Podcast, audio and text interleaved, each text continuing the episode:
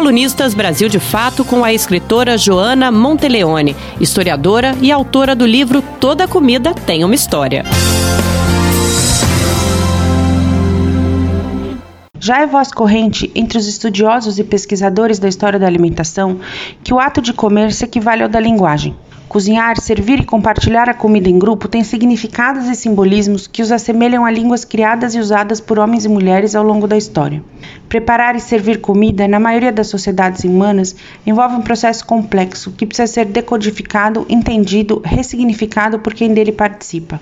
Aqui neste artigo, eu queria explorar mais de perto essa semelhança entre a linguagem e a alimentação, entender as influências, os cruzamentos e as interferências que sofrem as línguas e as cozinhas e como isso é essencial para a humanidade. Podemos pensar que na cozinha os ingredientes são como as palavras, que são as estruturas da língua, e que essas mesmas palavras e ingredientes, combinados de uma determinada maneira, formam frases ou pratos. As palavras e os ingredientes são arrumados de acordo com regras que podemos chamar de gramática ou livros de receitas. Vai ser a sintaxe que dará sentido ao ato de comer em grupo, regulando a maneira de se servir à mesa. E, finalmente, é algo parecido com a retórica que regula os comportamentos de homens e mulheres à mesa. É uma analogia complicada, eu sei, mas podemos pensar nela de outras maneiras mais simples e que fazem parte do nosso dia a dia para chegar à mesma conclusão dos estudiosos. Quando viajamos para um lugar diferente, uma das primeiras coisas que fazemos é experimentar a comida local. E o mesmo acontece com restaurantes de especialidades nacionais que encontramos em nossas cidades.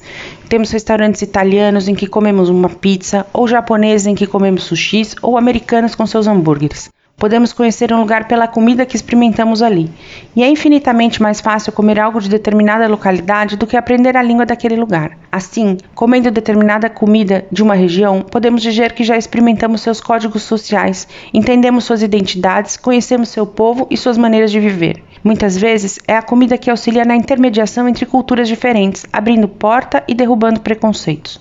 Jantares diplomáticos, tréguas de paz, feiras, mercados, restaurantes, bares e botecos são instituições que criam empatia e que derrubam barreiras entre os povos, aproximando as pessoas. Constituem uma língua gastronômica de um determinado lugar, derrubam barreiras ao aproximar as pessoas. Os sistemas culinários, assim como a linguagem, estão sujeitos a toda sorte de intervenções, acréscimos e influências.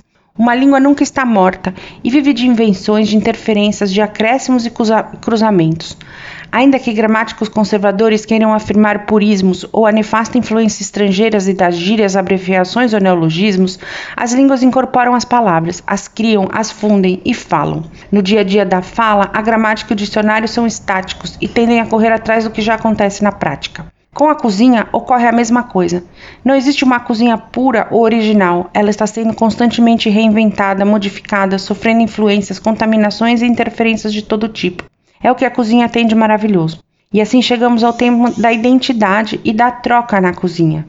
Palavras que parecem opostas, mas que se complementam ali, no fazer do cotidiano.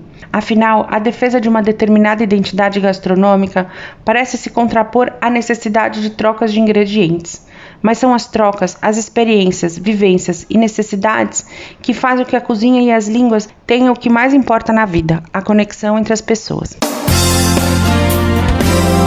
Você ouviu a escritora Joana Monteleone, historiadora e autora do livro Toda Comida Tem uma História.